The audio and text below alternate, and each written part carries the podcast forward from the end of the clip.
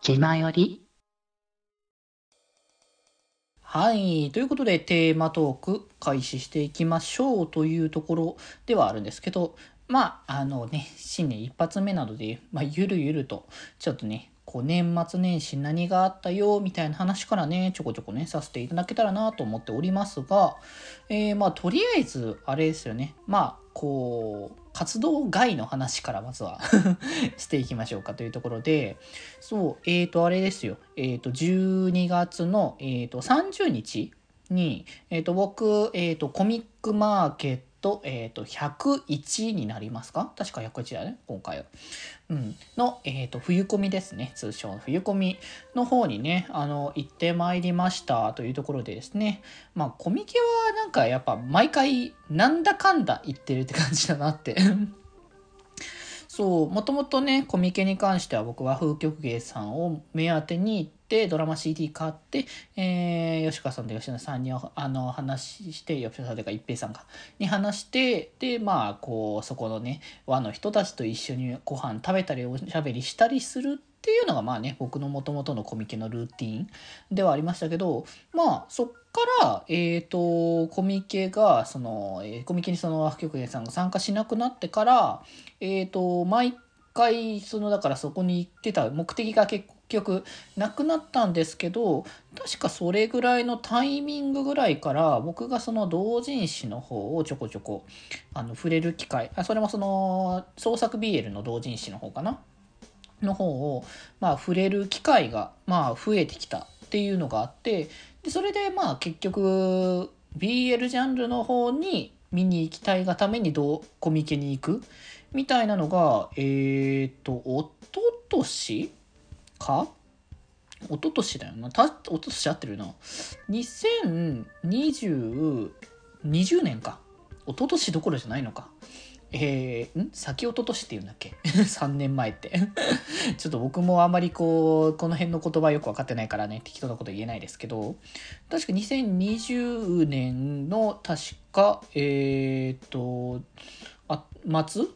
末の確かコミケぐらいからかな、多分行ったのは。じゃなかったっけ？だじゃあぐらいから行ったっていうか、そのタイミングまでは普通にコミケ行ってて、で、そのぐらいのタから、確かその和風曲さん以外も含めて、えっ、ー、と、行くようになったっていう感じだな。うん。そうそうそうそう。そうですよ。あのー、おっぱいマスパッド売ってるなっていうのをトラキさんのブースを見てみたいな感じのを確かしてたと記憶があるので、そう。で、それ以降は、その、大きなそのコミケ自体がそこから止まっかコミケ自体が結局夏とか冬とかそういうこと言ってられる場合じゃなくやれなくなってみたいな感じになってでそれは間が空いて、えー、1年ぐらいか？空いて22年は確か普通に正規で21年も確かやってた気がするけど、まあ、確かその辺ぐらいでこうやるようになってっていう感じだったんでその辺で結局コミケ行きつつまあ他のあのあれですかね。あのイエローフェスとかあとはえっとショタフェスとかなんか J ガーデンとかか。うん、なんかそういう系のイベントにちょろちょろ行く機会とかね出てきてたから、ね、結局そういうので BL 系もよく行くようになったってところでまあなので今回その行く目的というか あのー、ど何をまずは目当てにするかっていうところでまあせっかくだからそのね商業じゃないえっ、ー、とそのえっ、ー、と創作 BL の、えーと、ジャンルのところの方で、えーと、見て回りたいなっていうのがまあ一つ。で久しぶりにだからね虎吉さんがあの参加されるというところもあるのでこれはぜひ行きたいっていうところもあってそれでね見に行こうかってかその行こうかなって形になりつつで和風休憩さんが本当に久しぶりの、えー、3年ぶりって言ってたかな？の、えーと参加っていうところだったのでまあこれも行かなきゃいけないだろうと思ってその日程をね確認したんですよ事前に。でそこで事前にね日程を確認したところ、えーと、同じ日同日12月の、えーと、30日にその創作 BL 系と,、えーと、とその音声メディア系もかが一緒の日だったからそう確かねいつもはね4日間に分かれてた時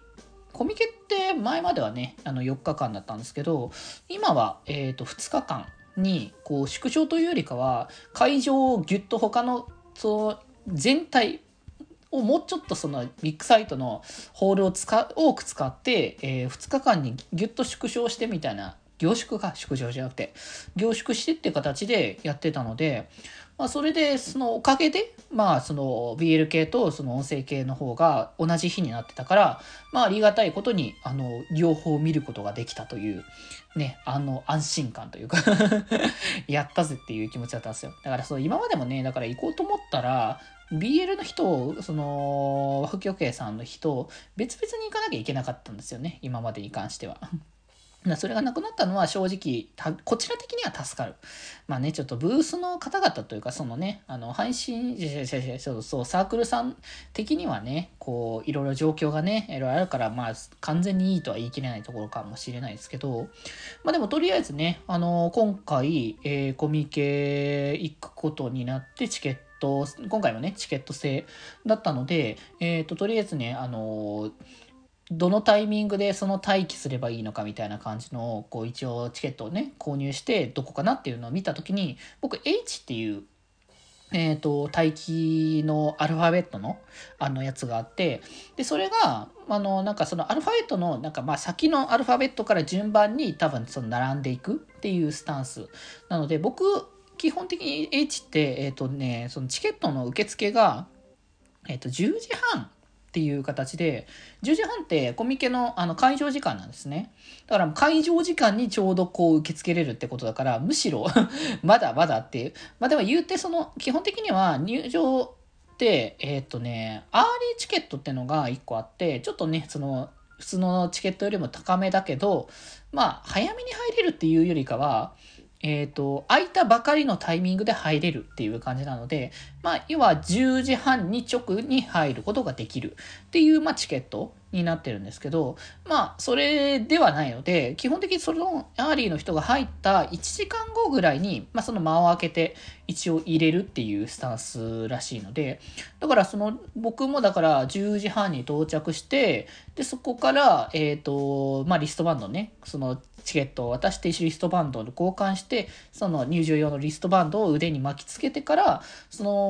えっ、ー、と、そのえっ、ー、と、チケット交換した横あたりにある駐車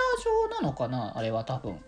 多分駐車場だと思うんだけど、そこでみんながまず待機をして、で、まあ大体1時間ぐらいしてからかな、11時半ぐらいに確か動き出して、動き出したらもうすぐに普通に入れたので、まあ、そこから長く待つってことでもないから、まあ、実際僕10時ぐらいに到着して、そこから列に並び並んだり、その準備してって感じだったから、まあ実質そんなに時間は待ってない1時間半って感じではあったけどずっとなんか動いたりとかしてるしなんか動きがあるからそんなに長時間待ったなって感じでもないからやっぱこのねチケット制は本当に一般参加の身としてはすごく楽っていうね、仕組みではあるなとつくづく思う。まあこれがサークルさん的にはね、こう、たくさん人を入れるっていう状況下で、チケット制だと、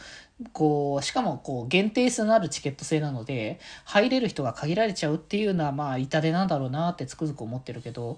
こちら的には楽ではあるっていうのはちょっと難しいラインだから、まあね、この状況、まあ、今のね、ご時世もあるから、ご時世の状況下が落ち着いたとしても、チケット制は、こう、削らなくてもいいのかな。まあ、最悪別にチケットっていうのが、こう、別に無尽蔵に出るチケットでも腎臓っていいともあれかもしれないけど、まあ、基本的にこうチケット制限がほぼまあなくてただ有料で入る仕組みっていうのだけ作ってくれるっていうのであればまあ割とこう助かるかなそこに関しては。まあでもどうせこうチケット制だとさすがに制限数はかけられると思うから午後にだいぶ回るとかなんかそういうのはあるのかもしれないけどねそこら辺のことはまあちょっと僕らに僕的にはねそこ以上言えないことなのであれですけど。気ままに寄り道クラブではメッセージを募集しております。メッセージの宛先は質問箱で募集しております。そして、気まよりではみんなで作るアットビーキを公開中。みんなで編集してね。